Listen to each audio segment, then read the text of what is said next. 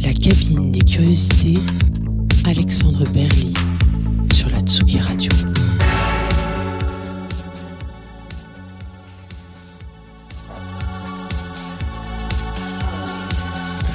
Bonjour et bienvenue sur Tsugi Radio. Je suis Alexandre Berly et je suis ravi de vous recevoir pour ce, deux- ce deuxième épisode de la cabine des curiosités, l'émission qui pousse la porte du studio des artistes et qui s'invite derrière leur épaule pour les regarder et écouter composer.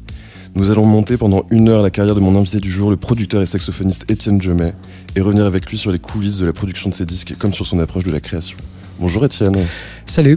Merci beaucoup de nous faire le, le plaisir de- d'être ici euh, avec nous et de nous ouvrir la porte de ton studio, Merci. Ouais, euh, mon studio euh, virtuel, hein, parce qu'il est, ton studio il confiné. est ailleurs. Ouais, voilà. Euh, donc, comme, comme je viens de le dire, on va, on va remonter au fil, le, fil, le, le- le fil de ta carrière pendant une heure, écouter de la musique, écouter de ta musique, Oh J'ai l'impression d'être un vieux musicien là. et parler. Mais non, pas du tout. Euh, Pas du tout. Et, et, et parler avec toi de, de, de, de- des histoires non dites derrière, derrière les morceaux et de la manière dont tu les as composés. oui, d'accord. Je, vais te présenter pour, le, pour, nos, pour nos joyeux auditeurs du jour. Euh, Étienne nous- tu as grandi dans les années 80, tu as fait le conservatoire euh, de saxophone qui, et tu as fait des études d'ingénieur du son. Tu, tu as commencé à collaborer de- dans les- à la fin des années 90 avec Francisco Lopez Ouais. pour Flop et euh, c'est The Married Monk, sur, notamment sur un album ouais. qui s'appelle The Bed and Kick, sorti en 2004, qui était plutôt électro-rock. Ouais. Tu fondes Zombie Zombie en 2006 avec Cosmic Neyman Mhm. et le duo devient trio avec l'arrivée de Dr. Schoenberg en 2012. Mhm. Avec Zombie Zombie, vous avez sorti sept disques, dont deux bandes originales de films. Le dernier album, en date, pardon, s'appelle Livity. Il est sorti en 2017 sur le label Versatile. Mhm. Et la bande originale, c'est l'heure de la sortie, euh, qui illustre le film de Sébastien Marnier, sorti en 2018 sur l'âge d'or. Ton premier EP solo date de 2007. Et c'est Repeat Again After Me, pareil, sur, de, de la même manière sur Versatile. Avec ton premier LP solo, Night Music, en 2009. Tu as collaboré avec Richard Pignas, avec Emmanuel Parénin, Flavien Berger, James Holden. Et tes derniers disques, tes derniers disques en date sont 8 regards obliques, qui est paru en 2018 sur Versatile. Un album collaboratif avec Gilbert Hartmann, Ouais. Qui, est, qui est sorti sur B-Sides Records en 2019. Et un EP, et deux, deux EP solo des relectures dub de Etienne Jemaine Dub sur Versatile en 2019. Et pour, euh, pour débuter cette émission, on va écouter Nuclear War, qui est illustré, qui est, qui est illustré, pardon, qui est extrait de ton album 8 regards obliques, euh, qui, est une, et, qui est une reprise de Sonra. Mhm. Et, euh, et on écoute ça sur, sur Tsuki Radio.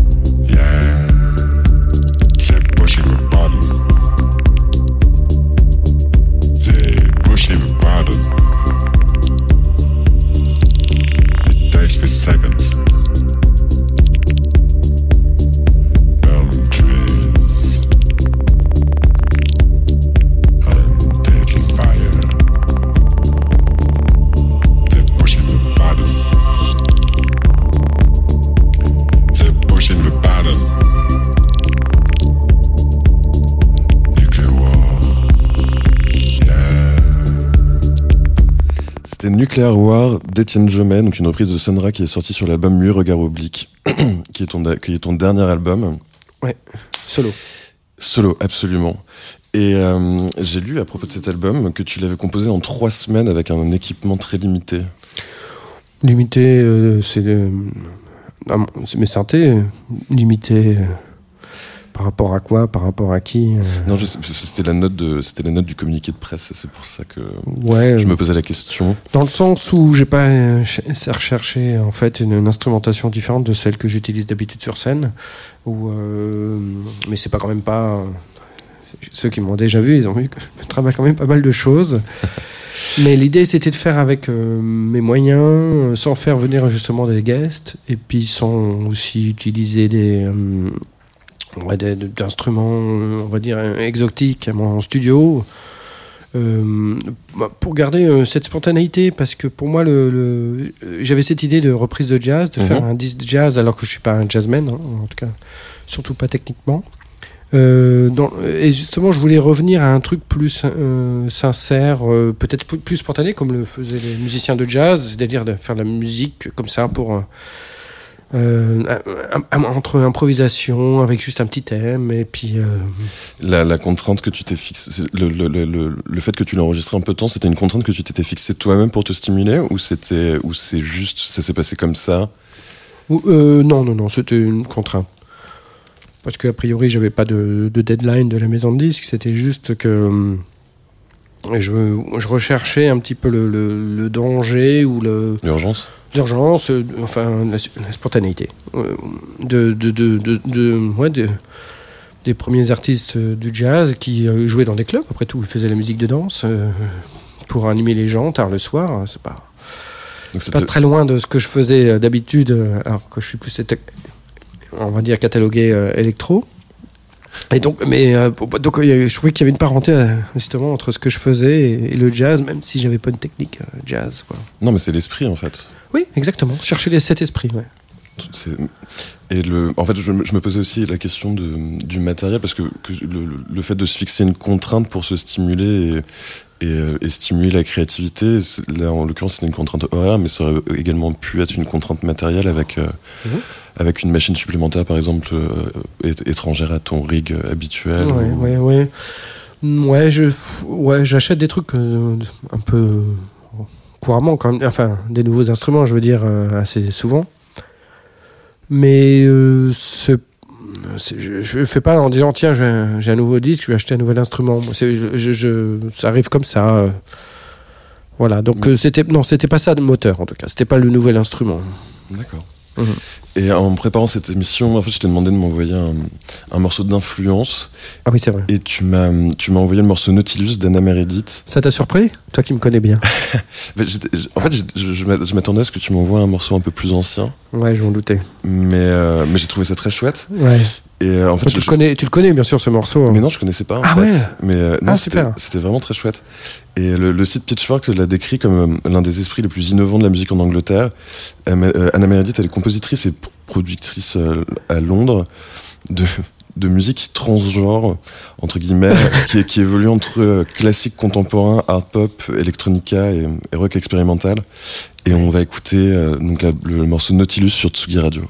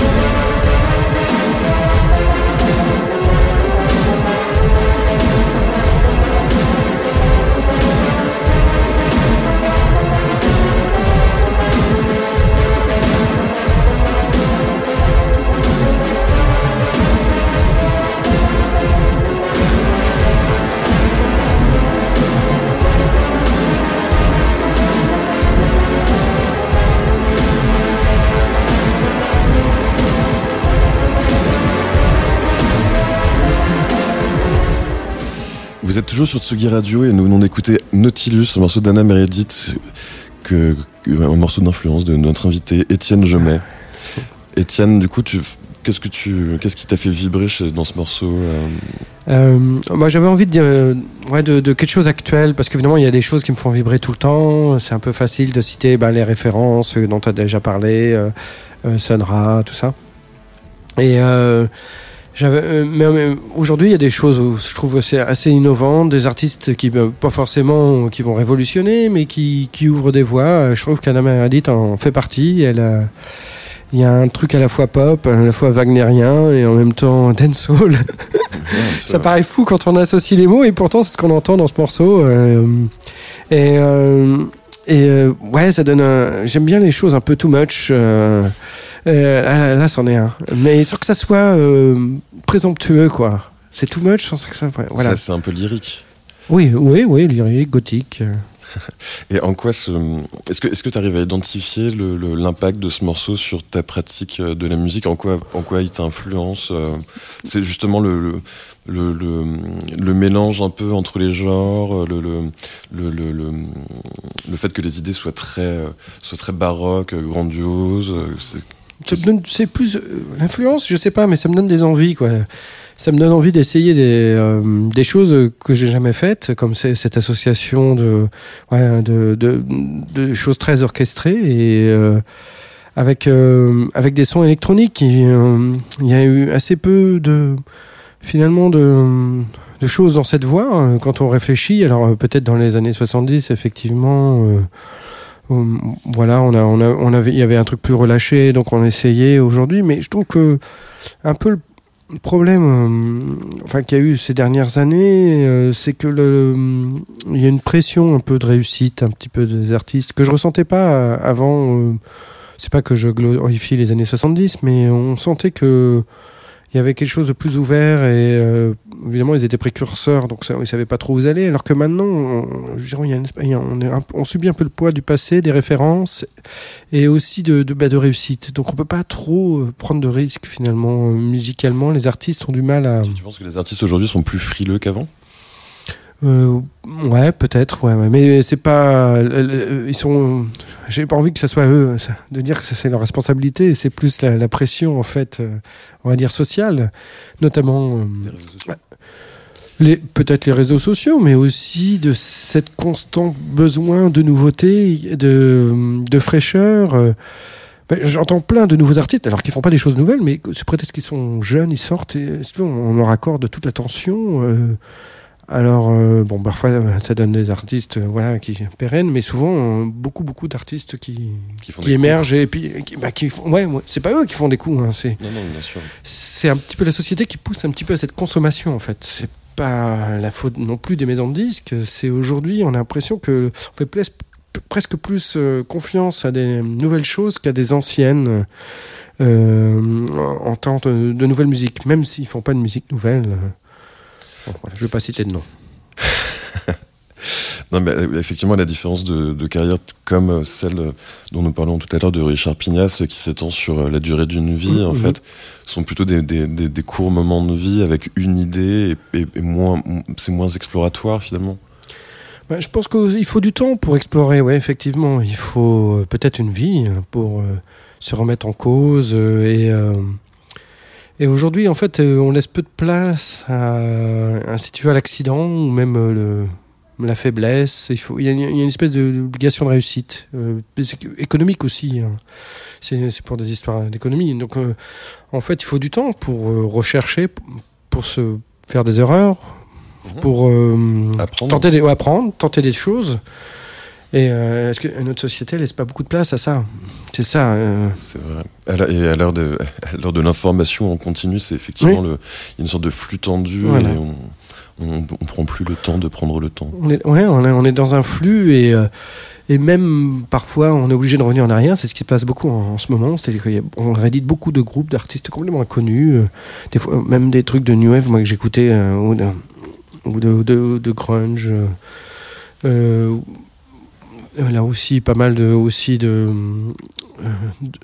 de, musique anglaise un peu tu sais un peu dépressive, un peu noise. euh, voilà, des groupes un peu euh, qui étaient complètement mineurs au moment. Parce que je suis, j'ai 50 ans. voilà. Non, dans les années Le- 90, j'ai- Le, le le chiffre est lâché. j'ai- les années 90, j'avais 20 ans, euh, j'allais voir tout, euh, tous les concerts, les j'étais super. Euh, ouais, voilà. Le shoegaze. La- l'actualité m'intéressait beaucoup. Et, voilà, donc le, le shoegaze aujourd'hui revient à la mode. Il y a des, des groupes, je là, ouais, vraiment, c'est devenu. Enfin, on réédite ça, ils font des grandes salles, alors que c'était un peu les groupes mineurs à l'époque. Tu- Comme euh, My Bloody Valentine qui, qui vient de se faire rééditer. Ouais, mais ça, c'est vachement bien. hein. Oui, non, mais Par je- contre, je euh, moi, je trouve que ça a bien vieilli. Euh, et- mais il y en a beaucoup qui ont mal vieilli, qui, qui ressortent aujourd'hui, ou, ou alors qui sont tout simplement copiés ou plagiés, je sais pas comment dire ça. Aujourd'hui, le plagiat, en fait, ça ne dérange plus personne, mais. euh, Est-ce que, Ouais. tu t'es déjà librement inspiré d'une œuvre pour en donner ta version, hormis des. bah, les- je fais ça en- des reprises, moi je fais beaucoup de reprises. Oui, Ouais. non, mais je veux dire, t'as aucun problème avec ça. Pour toi, c'est plutôt un exercice euh, avec lequel tu es à l'aise? Non, non, non, c'est pas euh, un exercice de, de coller à une esthétique, c'est plutôt un, quelque chose qui m'arrive par défaut dans le sens où c'est pas très conscient. Je me dis pas, tiens, je vais faire un morceau qui ressemble, je sais pas, à New Order. Euh, Parce que vous l'avez fait avec Zombie Zombie. Non, on a fait une reprise. Oui, c'était une reprise. Ouais, au- autant faire une reprise, je pense. D'accord. Et on va, on va, tu parlais de remonter le temps. On va, on va remonter le temps. On va écouter euh, le, le morceau euh, de euh, Repeat Again After Me, qui est issu de ton premier maxi solo, qui est paru sur Versatile en Ouais. 2007, Ouais. doublé d'un remix du duo allemand Am, et qui fut un tube à l'époque, hein, puisqu'on l'entendait sur tous les dance floors. Ouais, très réussi. Et, et donc, du coup, on écoute Etienne Jomet, Repeat Again After Me sur Tsugi Radio.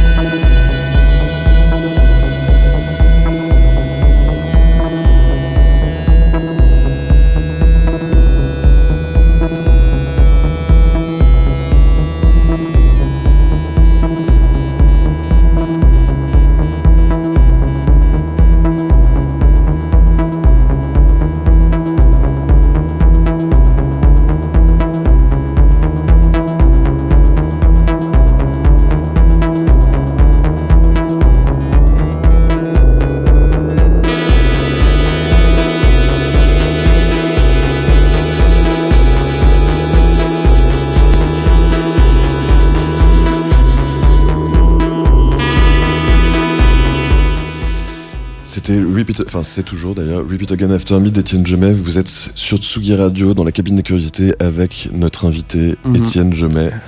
Et euh, Étienne, tu me disais donc que c'était Gilbert qui t'avait euh, qui t'avait proposé de, de faire un morceau comme ça? Bah oui, parce que je. Gilbert Cohen, le patron du label Versatile Records. Ouais, j'avais jamais fait de choses solo. À part peut-être sur une compilation là, de Pan-Européenne. Euh, voilà, un, morceau euh, acoustique d'ailleurs, au, au doudouk. euh, voilà, bon.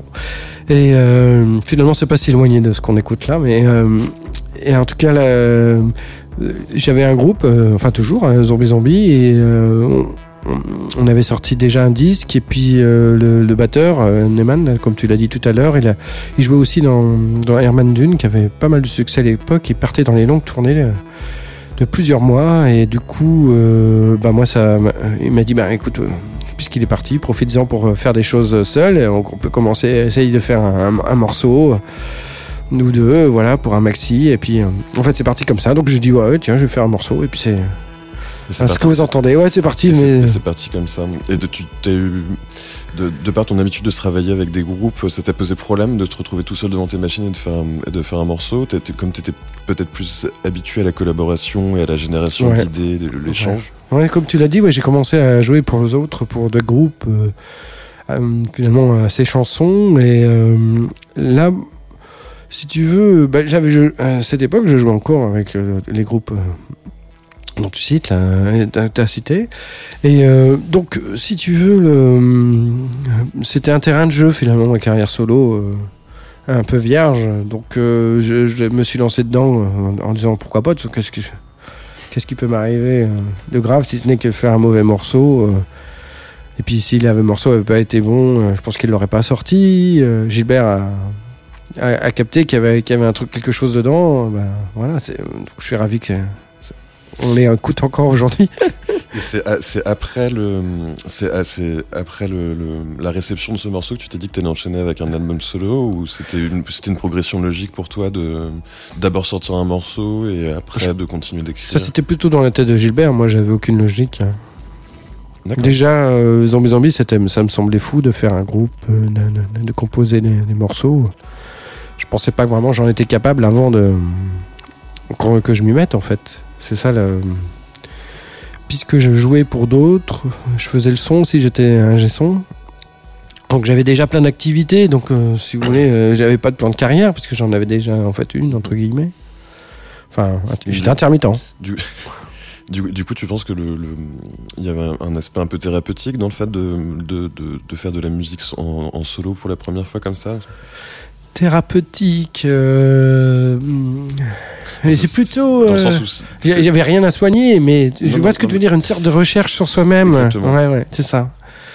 Euh, ouais, ouais, ouais, a- on, explore un peu euh, ses capacités. Et Ce que je l'ai fait car- quasiment. euh, euh, ben, j'ai voulu le. J'ai toujours senti que j'étais. J'avais une un truc avec le live, avec euh, la, euh, la spontanéité. Donc je me suis dit, je vais faire des composer des morceaux comme je joue en live. Donc euh, voilà, c'est-à-dire sans trop réfléchir. Donc voilà, c'est ce que c'est comme ça que c'est sorti. Parce que ce, ce morceau, Repeat Again After Me, tu- il a été composé en, en- au détour d'une jam en fait que tu faisais dans ton studio. Oui, oui, euh, en- juste en branchant les machines. euh, voilà, j'ai dit, je- j'ai pas, je vais simplement faire un morceau euh, pas trop carré, voilà, avec une base en six temps et Gilbert m'a prêté un synthé là qu'on entend derrière qui fait toc toc toc. c'est un Prodigy. Euh, C'est euh, Moog. oui, c'est un Moog, il me l'avait prêté, mais je me souviens, je je l'ai pas eu euh, plus, plus d'une semaine. Et euh, donc, il fallait aller assez vite. Euh, J'ai trouvé euh, que, voilà, avec les molettes, quand on les manipulait, on passait d'un truc rythmique à un truc euh, continu. Puis j'avais eu cette envie de mettre du saxo, parce que j'en avais pas eu l'occasion avec Zombie Zombie, donc... euh, euh, la mélodie que vous avez entendue, euh, je je improvisée en fait. C'est pour ça qu'elle est si simple. euh, Je suis parti dans un truc plutôt lyrique, euh, avec une euh, aussi une structure un peu voilà Un peu libre. hein. un peu libre. euh, donc voilà, j'ai improvisé. J'ai vu que c'est ce qui me réussissait le mieux. Dans mon sou, peut-être que j'ai essayé de faire d'autres versions. J'ai fait une version plus rapide. Je croyais que c'était moins bien. euh, en tout cas, ouais, ça ça, c'est la première que vous avez entendue. C'est quelque chose que tu fais souvent, changer la vitesse de tes morceaux quand tu, quand tu composes? Non. Euh, C'était à la demande de Gilbert. Euh, Gilbert, il a toujours un truc. euh, il essaie de pousser un peu ses artistes un petit peu à aller au-delà. Donc, il n'hésite pas à, remettre en cause, à essayer de refaire le morceau en gardant que les, que les bonnes parties ou, ou changer la vitesse ou, ou- ou faire intervenir quelqu'un d'autre pour qu'il se passe quelque chose. Et, et là, il m'a- dit tiens, essaye de faire un- le morceau plus, ra- euh, plus rapide, mais c'était moins bien. Et parce que ce, Voilà, morceau, ce, ce morceau, c'est toi qui l'as mixé ou c'est euh, Ah, euh, iCube ah ben non, je crois que c'est moi qui l'ai mixé. Ah ouais, dis donc, mais. ah ouais. D'accord. Non, mais en fait, je te pose la question parce qu'on va, on va, Oui, parce qu'après, il a mixé pas mal hein, Bah de oui, choses. alors, ça, et surtout qu'on va évidemment parler de, pa- de ton premier album et du fait qu'il était mixé par Carl Craig. Mhm. Et euh, on, va, on va donc écouter le, le morceau Entropie qui est extrait de ton premier album solo Night Music qui est paru sur Versatile en 2009 et Mhm. donc mixé par Carl Craig et auquel participe également l'artiste Emmanuel Parénin. Mhm. Et on écoute donc Entropie sur Tsugi Radio. Étienne Jomet. Dans quelques instants.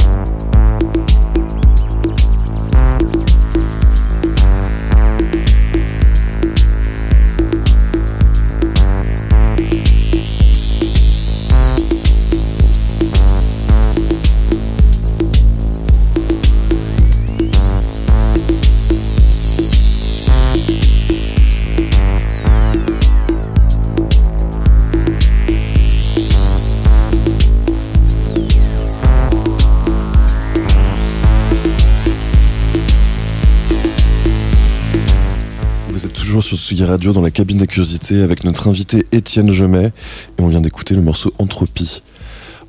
Étienne, est-ce que tu peux nous raconter la manière dont tu as enregistré ce morceau qui, qui était le deuxième morceau solo en fait que Ouais, peut-être, ouais. enregistré? Ouais, ouais, encore, euh, en fait, ce qu'on entend, en fait, c'est exactement tel que je l'ai joué, dans le sens où, euh, où, où le- le- j'avais pas d'idée préconçue du morceau et que je l'ai fait un peu spontanément. J'avais, euh, j'avais une 808 et j'avais, euh, j'aimais bien les sons des tomes. J'ai dit tiens, on va utiliser les sons des tomes. Ça peut être presque un instrument euh, parce qu'on peut les accorder. Ça fait.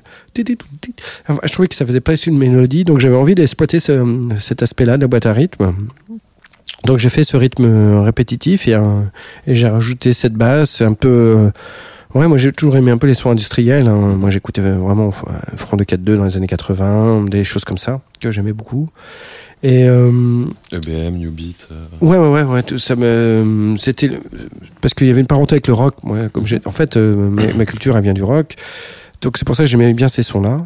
Et euh, sauf que j'ai pas beaucoup de matériel à l'époque. Et je me souviens, ce, ce que vous entendez là, en fait, c'est là, là, il y a qu'une, il y a qu'une piste pour la pour la boîte à rythme. C'est-à-dire que tout a été enregistré par l'en- l'entrée euh, mini jack de mon, parce qu'il y avait des entrées mini jack sur les Mac à l'époque avec lesquelles on pouvait enregistrer. Donc l'entrée de Jack sans carte son directement dans l'ordinateur brut. Ouais, euh, Ouais. Donc, et y avait, donc y avait, j'avais mis d'un côté la batterie, de l'autre côté la, la boîte à rythme, et de l'autre côté la, la basse. Et puis après, j'ai rajouté les, les éléments. De toute façon, il y en a quatre.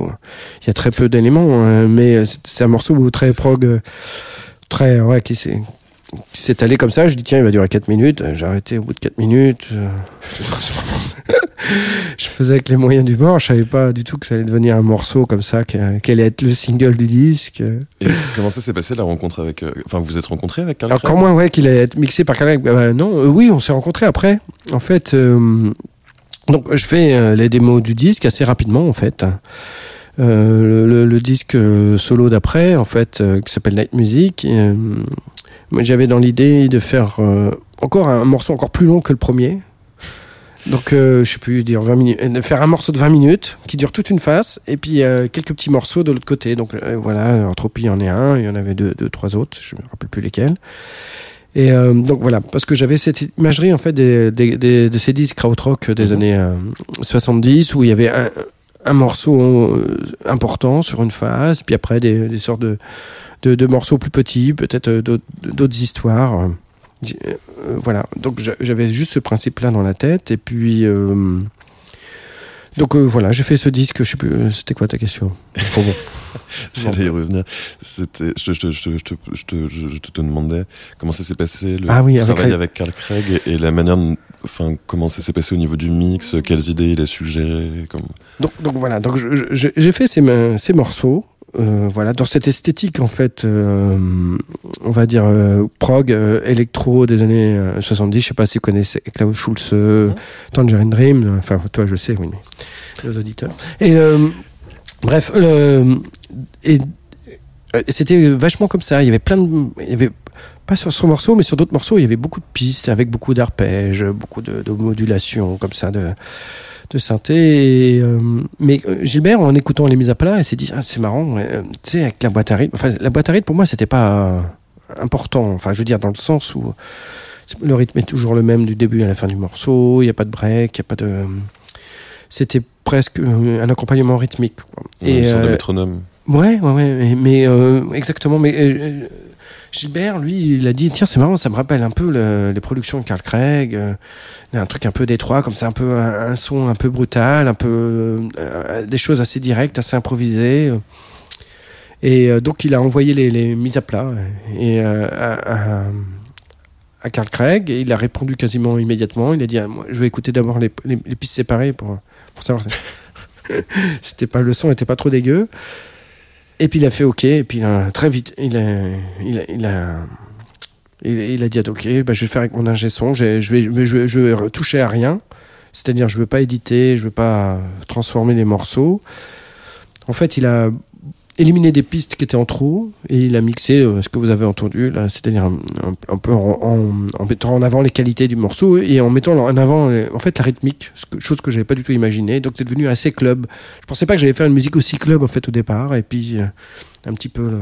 C'est la question parce que c'est vrai tes, tes, ta, culture musicale, pardon, et le c'est un, peu surprenant la direction club de, de, ce, de ces premiers morceaux. Bah oui, bah. Mais moi aussi, je m'y attendais pas trop. Mais comme de toute façon, j'avais pas d'objectif particulier en tête quand je faisais la musique, c'est-à-dire de, toucher un des styles euh, ou de copier des styles. Euh, voilà, ça, ça me dérangeait pas que ça ressemble à la musique club. euh, J'aimais bien. Je, je découvrais plus à, à, à l'époque. D'ailleurs, le Carl Craig, je connaissais que nom. J'avais jamais entendu un seul morceau. Et du coup, ça s'est vraiment décidé euh, pendant, la, pendant la, la, la période de mixage, Oui, oui, ce, oui. ce changement de direction. Le, le mixage, c'est quelque chose que tu Non, non, après le mixage, parce que j'ai eu le résultat. euh, Oui, oui, non, et mais puis c'était, voilà, c'était fait. bien sûr. mais, oui, oui, c'était fait. Parce que t'as- pas, pas demandé de retouche, euh, Ah non, non, non. tu pouvais pas. Mais euh, Peut-être, mais pff, ça me plaisait. Et puis j'étais surpris. Hein. J'étais vachement surpris parce que moi j'étais dans une esthétique, tu vois, comme je te le disais, un peu euh, Berlin School. Euh, j'étais surpris que ça soit aussi club, quoi. Je pensais pas. hein. Bon.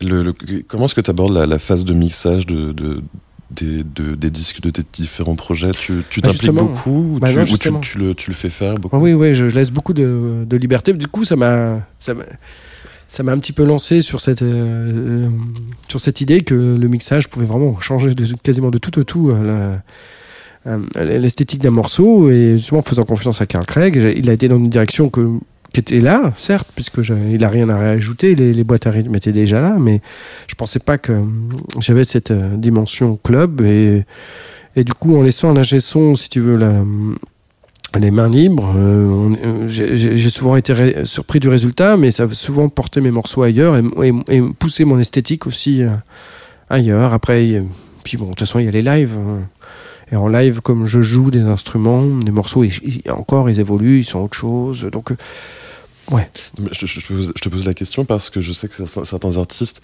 euh, tiennent à faire le mixage de leurs morceaux eux-mêmes pour Mhm. essayer d'asseoir la, la vision esthétique qu'ils avaient au moment de l'écriture, de la production du morceau. Mais toi, au contraire, en fait, tu, tu, tu pars du Mhm. principe que tu confies tes morceaux à un ingé son externe pour que ce soit ce collaborateur qui les emmène dans une autre direction. En fait. Ouais, ouais, ouais. euh, donner une autre chance euh, à- au morceau et puis moi de me surprendre aussi au mixage, pas être juste dans un truc, euh, tiens, juste à équilibrer les éléments. ouais. Si tu veux, peut-être euh, c'est un peu aussi par fainéantise parce que non, mais c'est vrai qu'avec l'informatique, on peut revenir euh, tout le temps sur un résultat, fignoler euh, et remettre en cause sans arrêt, alors que moi j'ai envie que la musique, ça reste un- une sorte de, enfin celle que je fais, une sorte de photographie du moment au- auquel je, je fais les choses, c'est-à-dire au moment de l'enregistrement. euh, le mixage, c'est encore une autre photographie. euh, et puis le, le live, c'est encore une autre photographie. Veux dire qu'un morceau, en fait, il peut exister, euh, même si c'est le même, il peut avoir différentes personnalités, différents reliefs en fonction du moment où tu l'écoutes, euh, que ce soit la, la, la- la démo, euh, le mixage, le live. Donc euh, voilà, c'est aussi c'est accepter ça, accepter qu'un morceau il n'a pas qu'une qu'une facette. C'est l'ingé son devient en fait une sorte de, enfin, un collaborateur comme un membre de Complètement. groupe. Et en parlant de groupe, donc on, on va on va maintenant écouter un morceau de ton groupe Zombie Zombie que Mhm. tu que tu que tu as avec Cosmic Neyman et Dr Schoenberg. Ouais. On va écouter Heavy Meditation sur Tsugi Radio, Ah, euh, qui est extrait du dernier album Livity paru en 2017. Oui.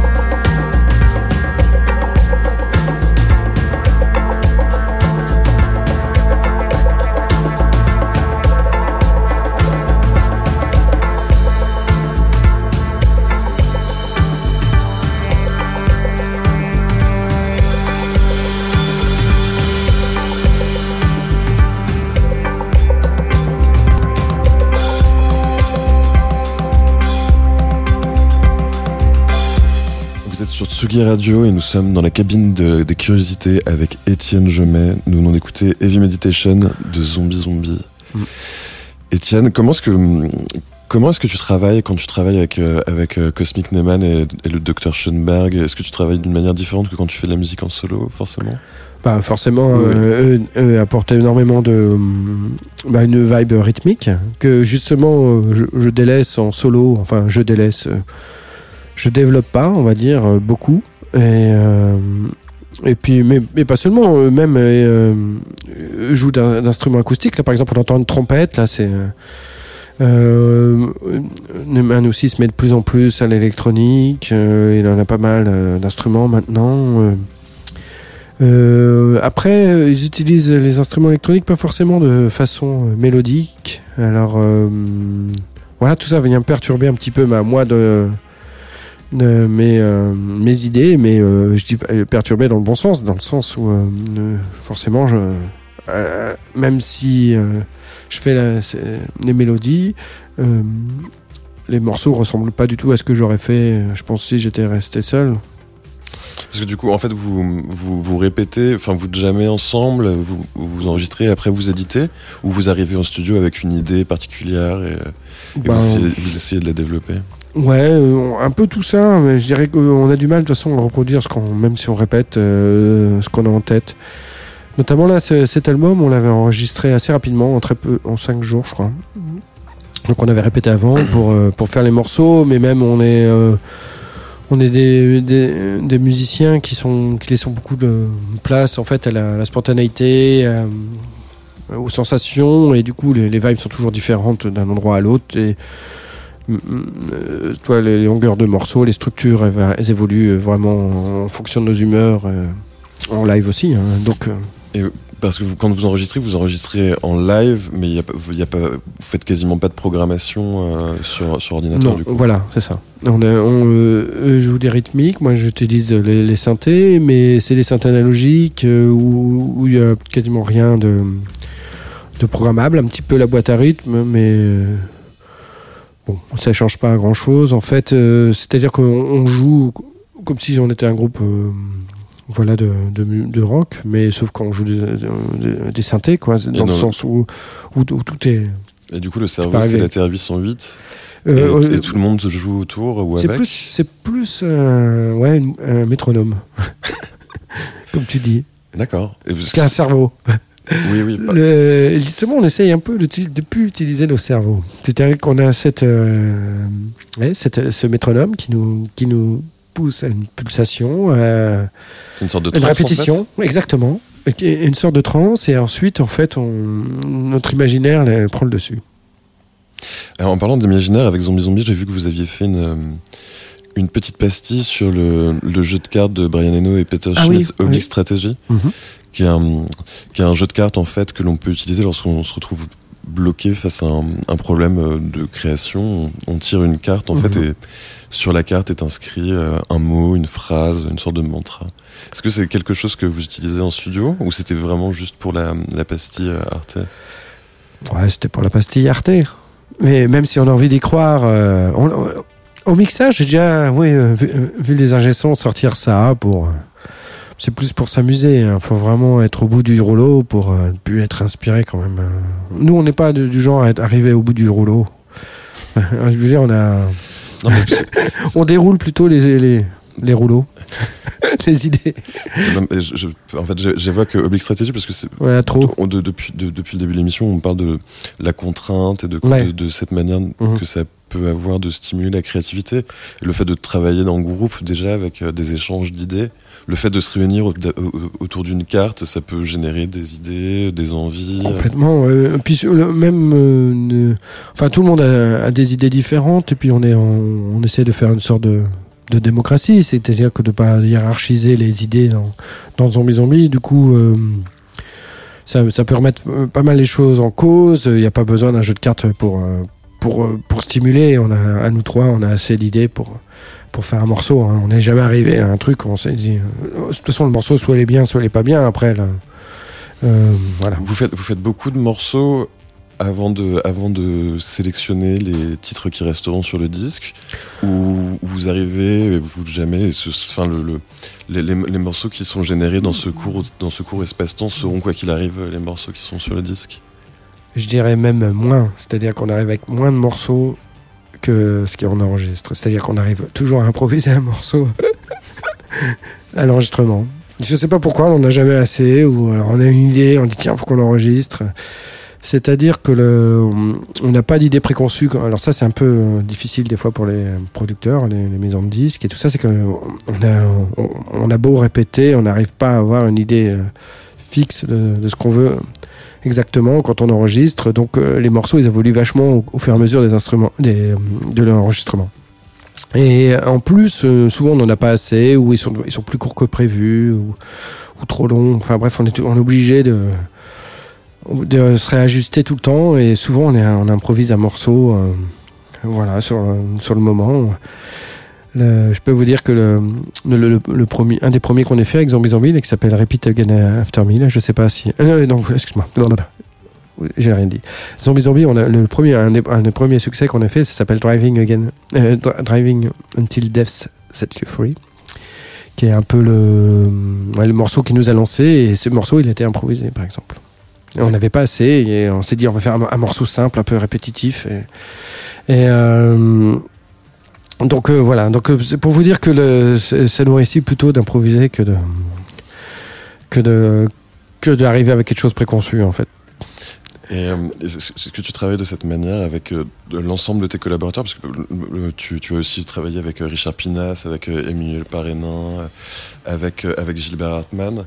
Et ce, ce, cette place à l'improvisation, le, le, fait d'arriver de, avec des idées, mais avec de, un espace libre pour que quelque chose puisse se passer, c'est quelque chose que tu fais tout le temps Finalement, oui. Hein. Puis je m'aperçois qu'en fait, je collabore avec des artistes avec cette même. Euh, ouais, cette même euh, esthétique, hein, que ce soit Emmanuel Parénin, euh, Gilbert Hartmann ou Richard Pinat, c'est des gens avec très qui, improvisent beaucoup et qui sont dans une esthétique, mais euh, qui ont des idées artistiques, mais en même temps qui n'écrivent assez peu la, musique. Euh... Le, fait de, de, laisser énormément de place comme ça à, au potentiel d'évolution du morceau, c'est une manière de, de, le laisser vivre sa propre vie en fonction des idées que tu génères en studio ou c'est juste le, le, le, fait que tu veuilles pas t'enfermer dans une sorte de carcan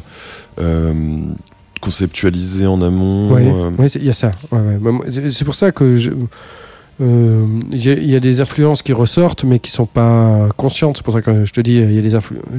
J'ai rien contre les influences et tout ça ou que ça ressemble à quoi que ce soit. En tout cas, je cherche pas à, à ressembler à tel artiste ou tel autre quand, quand on entend des, des, choses dans la musique qui font penser. Euh, euh, je dis pas que ma musique est exempte de référence, mais en tout cas, elles sont pas, elles sont pas volontaires. Et euh, C'est une façon aussi de, se surprendre, de s'amuser et aussi de casser parce que on est à l'ère numérique et justement j'utilise des instruments analogiques ou acoustiques et, ça, si tu veux, c'est pas des, choses très stables ou maîtrisables parfaitement et, euh, du coup euh, euh, plutôt d'essayer de les maîtriser ou de les, contrôler tu parlais de, de maître et d'esclave euh, tout à l'heure euh, je préfère euh, en fait le, me laisser euh, enfin laisser un espace indéterminé entre la, la maîtrise et le, la, le, relâchement. On va écouter donc euh, un morceau que tu as fait avec Gilbert Hartmann qui s'appelle Cha Cha to Yoga, qui est, qui est un multi euh, Gilbert Hartmann qui est multi-instrumentiste et expérimentateur sonore. Mm -hmm. Et euh, vous avez donc sorti ce disque en 2019 mm -hmm. sur euh, le label B-Sides. Donc on, on écoute mais... sur Tsugi Radio.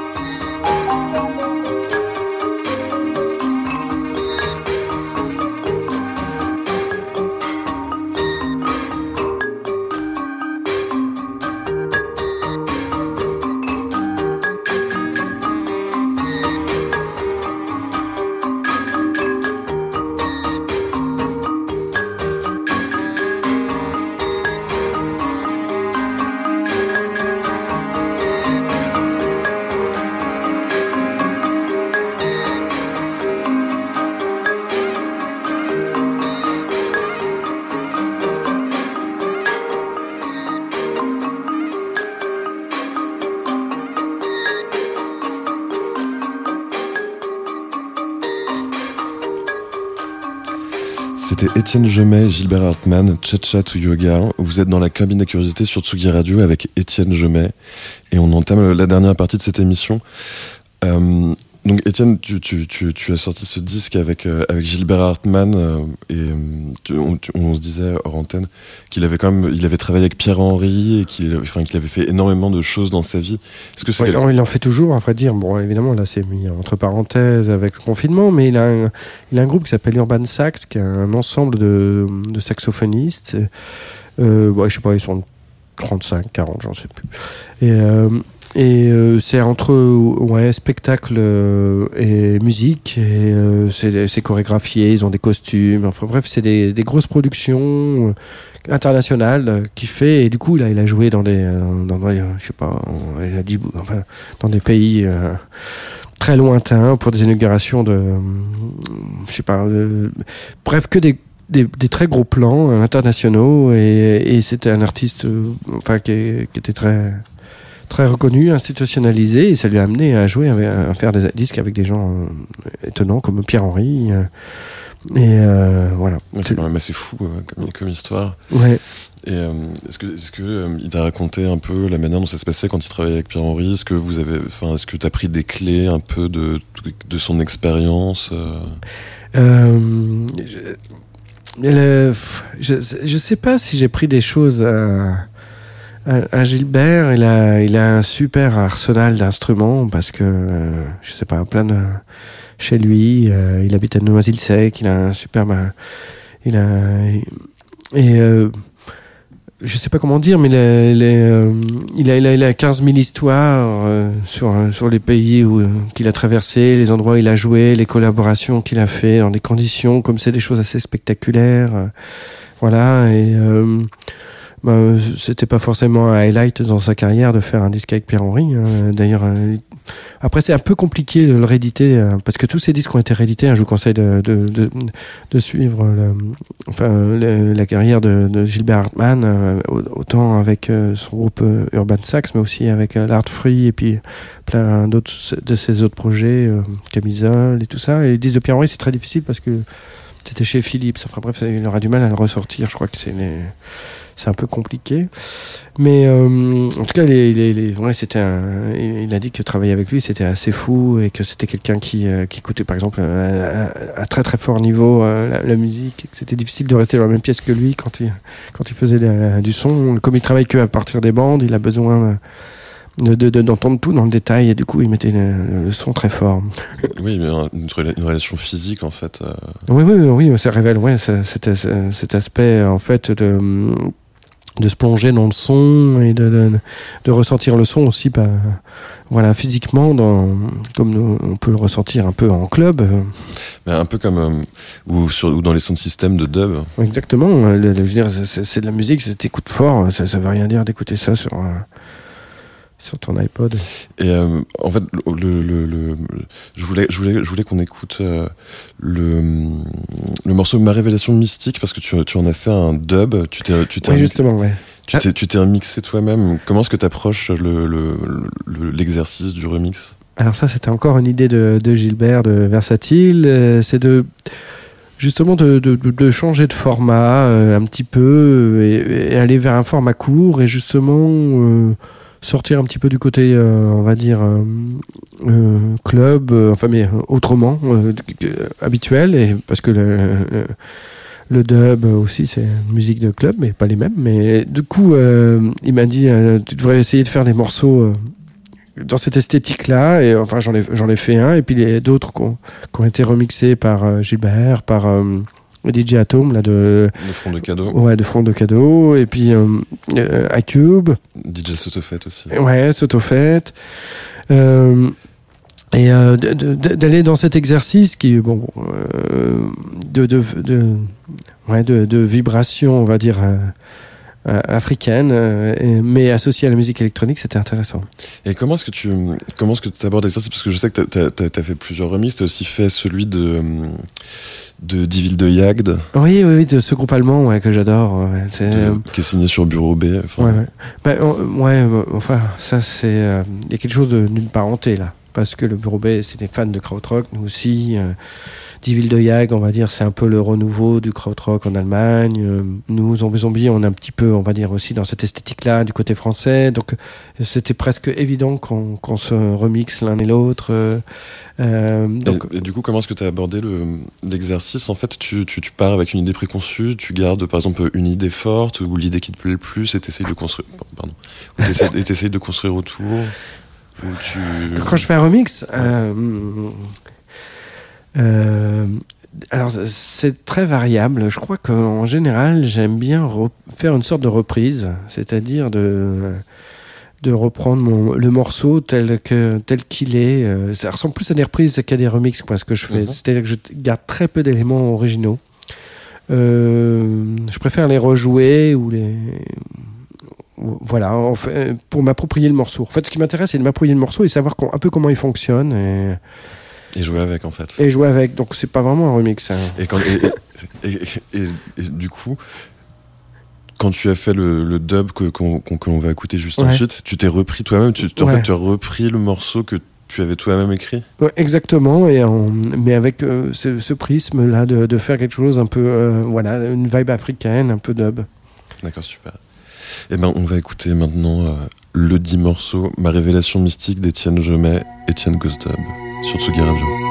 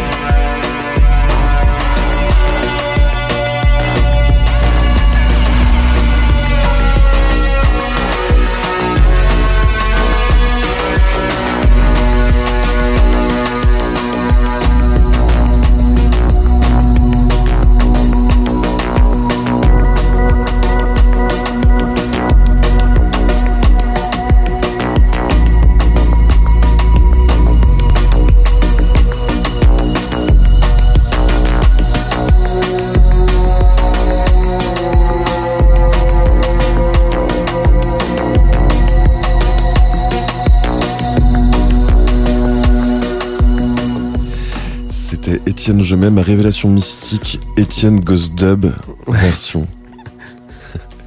Et euh, on, on va, on va arriver à, à la fin de, de cette émission. Mhm. Quels sont les prochains projets, Étienne? Bah, euh, un, de- bah, la- ma prochaine sortie, c'est un duo avec euh, Laurent Barden. Euh, ça, ça va s'appeler Barden Jomé sur euh, euh, Heavenly Sweetness. Et ça sort le 28 euh, août.